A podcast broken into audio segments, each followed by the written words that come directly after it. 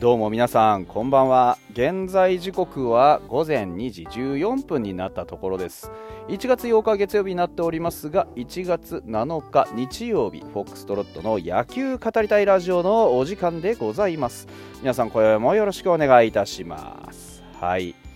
えー、っと、巷ではね、えー、ファイターズがまた新しいあの助っ人を呼んできたよっていう話らしいんですけど、まあ、まだね、あのー、公式がね、えー、球団がね、あの公式に発表していないので、えー、詳細は差し控えます。あのぬか喜びっていうこともあるんですけど、まあ、僕の基本的なスタンスとして、えー、まああの公式から何も出ないうちは全く何も決まっていないと。あこれ山崎幸也の時もそうでした。あの最終法決定ですっていうのがもう確定するのはやっぱり公式からの話じゃないですか。それが出るまでは一喜一憂しませんので、あのー、名前の出ているね、某選手に関しては、えー、まだ詳細不明ということにいたします。あのー、何でもそうです。え、皆さんもね、えいろんな情報が飛び交うこの世の中ですから、あの、確実な情報っていうのは何かっていうことと、あと、あのやっぱりね大事なのはその情報が、まあ、出た時に、えー、果たしてこう合理性があるかどうかっていうのをもう一回確認しないといけないんですよね。うん、やっぱりしかるべきところから出てきた正しい情報だけが真実なのでで自分が正しいといいなとか正し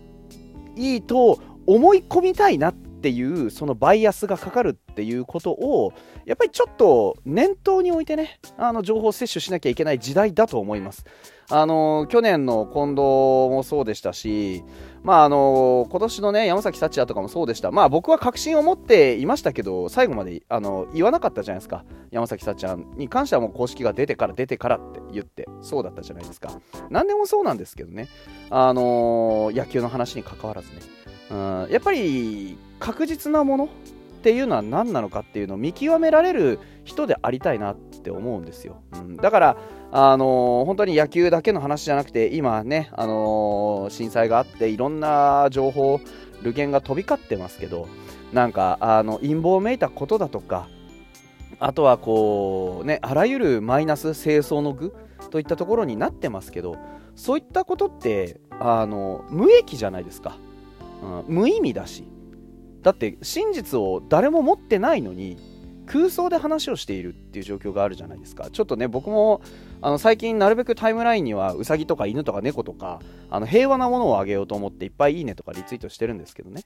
うん、あとはあの正しそうなこととかあ正しそうなことっていうのはね例えばあの今、えー、緊急用の装備作っておくといいよとかそういうことをね、あのー、やっぱり置いておきたいのであって、うん、ちょっとそういうなんかあのツイッター全体だけじゃなくってこう世の中のニュースとかもなんかちょっと変な流れになりつつあるなっていうのを感じます。皆さんもぜひあの気をつけてで自分の耳に入れるもの自分の中に咀嚼する情報っていうのはもっともっと吟味した方がいいと思います。慎重に。全てがまず嘘だと思って見ていくのが僕はいいんじゃないかなというふうに思っております。あのー、こういう時だからこそこういう話を僕はあえてちょっとしていきたいなとは思っております。はい。まああの、ちょっとの間ですけどね、えー皆さんもね少しずつ少しずつ、まあ、通常に戻っていけばあの落ち着くとは思うんですけどね。頑張りましょうね。はい。というわけで野球の話ですけれども、あの、まあ、外国人についてはあ今言った通り。で今日はねあのネオ太郎さんからまた、あのー、ありがたいことにね、えー、お便りをいただいておりますえっ、ー、とちょっと前ですね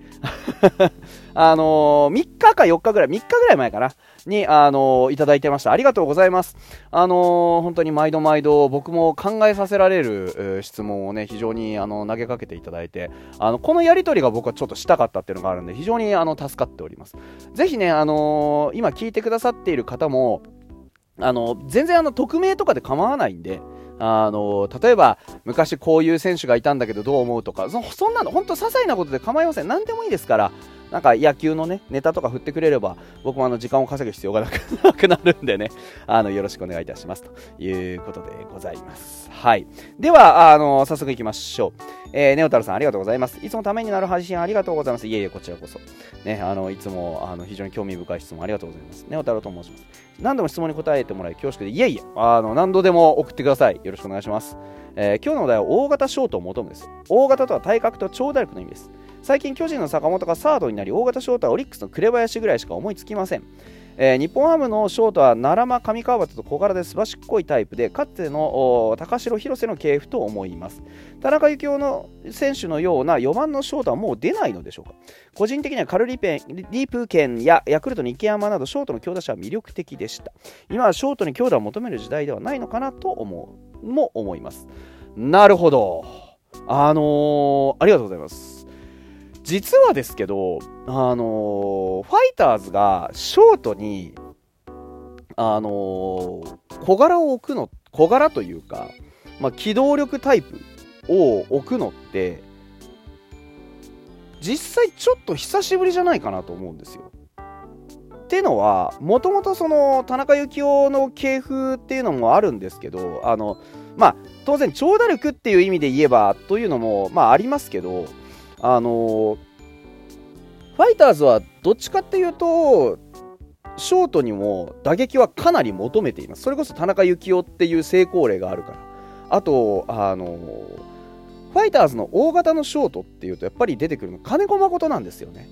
で、金子誠がまさに守れて打てて、で、あの、大きなね、やっぱりこう、体格もしてっていう人だったんですよ。結構185ぐらいあるんじゃないかな。もうかなり大型のショートですよね。で、その後にこう誰が来るかっていうの吸ったもんだしてね、ニオカとか取ったけど、ニオカはもうその時にはショートできなかったしとか、なんかいろいろあった挙句、中島拓也が結局入って、で、まあ、小技、流し打ち、ファール、カット打法みたいなところで、一時、こう、レギュラーに定着したんですけど、その後やっぱり打撃不振に陥った後に求めてきた選手っていうのは、例えば筆頭が石井和成なんですよね。で、石井和成ってかなり大型の選手ではあるんです。180ちょいぐらいあって、大型の選手では、あ、あれ？あった、と思うんだよな。あったと思うんですけど、あのー、そういうことを考えると、割とね、あの、奈良間とか、そういった、あのー、まあ、好評ってわけでもないんですけど、まあ、7万170ちょいぐらいでね、まあまあ、あの小さめのあの選手ではあるよね。うんなので、そういったところで、こう、割と、あの、大型のショートを求めてきたってとこあるんですよね。石井和成182センチありますね。で、結構打力も期待はされていて、あの、パンチ力はあるんですよ。打率は低いけど。あの、石井和成はね。うん、なので、あの、ファイターズは他の球団に比べて割とショートに、あの、守備よりかは打撃を求めるタイプだと思います。中島拓也も実際レギュラーに定着した時って2割6分ぐらい打ってて、まあ当然内野安打とかも多かったですけど、あの、ホームランこそないけど、ツーベースとかもまあまあ打ってましたから、そういう意味では、まあ守れるってことは当然のことながら、割と、あの打撃を求めてきたかなというのは思いますね。で、あの球界全体の流れで言うと、多分、えっ、ー、と、小兵のショートっていうのは、あの原点回帰してきてると思います。あのこれまではむしろショートは、それこそ坂本を筆頭に、あの二遊間に打てる人間をどうにかして置きたいっていう風潮だったと思うんですよ、逆に。うん、あの外国人選手がショートに入ったりね、なんかちょっと前に、あの巨人とかロッテみたいなクルーズとかそうだったじゃないですか。もうそうですし、あのショートは割と、まあ、紅林もそうですよね。あのおっしゃってた紅林とかもそうですし、あとは、まあね、坂本もそうでした。で、あとは誰だったかなね、あのちょっと今名前が出て、顔は出てきてるけど、名前が出てこないから何人かいるんですけど、っていうのも含めて、結構ショートにも、あの、打撃を求めていたと思うんですよ。ただ、あの、なんでかわからないんですけど、なかなかその目論見みが成功しないんですよね。うん、これはね、あの、日本のあのショートに対する考え方だと僕思っていて日本のショートってまず堅実な守りを要求されるじゃないですか守れて肩強くてゲッツー取れてなんぼみたいなあそこを満たすために必要なのって結局スピード感だと思われてるんですよね。でも僕はちょっと違っていてそこに求めるのはそここそ大型の体の強い選手を置いてであの何でもかんでも正面に入るんじゃなくてそれこそあの、助っ人外国人みたいな感じでやっぱり飛んだり跳ねたりしながら守るっていうことがやっぱりベースになってくるんじゃないかなと僕は思っててるんですよね正直。だからあのー、その目論見みが成功しないのは多分どの球団もあ大型のショートをどういう風に育成していったらいいかっていうノウハウを持ってない。で坂本に関してはやっぱりそこになんか気がついたらハマっちゃったっていうのがあるしなかなかねあの強打っっていうことにイメージがつかない。やっぱりね守れないとダメっていう頭があるんですよね。でも僕はエラーだとかっていうのは正直そこまでどうでもいいと思っていてそれよりかは打ってね塁稼いだ方がいいんじゃないかなっていう思想の人なのでもっと各球団打てるっていうことにプライオリティを置いてショート、セカンドは選んでもいいんじゃないかなって思うんですね。セカンドはそれこそ山田哲人を筆頭にやっぱり打てる人間、あのー、DNA の牧とかもそうじゃないですか、を置けるんだから、まあ、ちょっと動きの質は違いますけど、ショートもどこかで同じようにブレイクスルーが起こり得ると思うんですよね。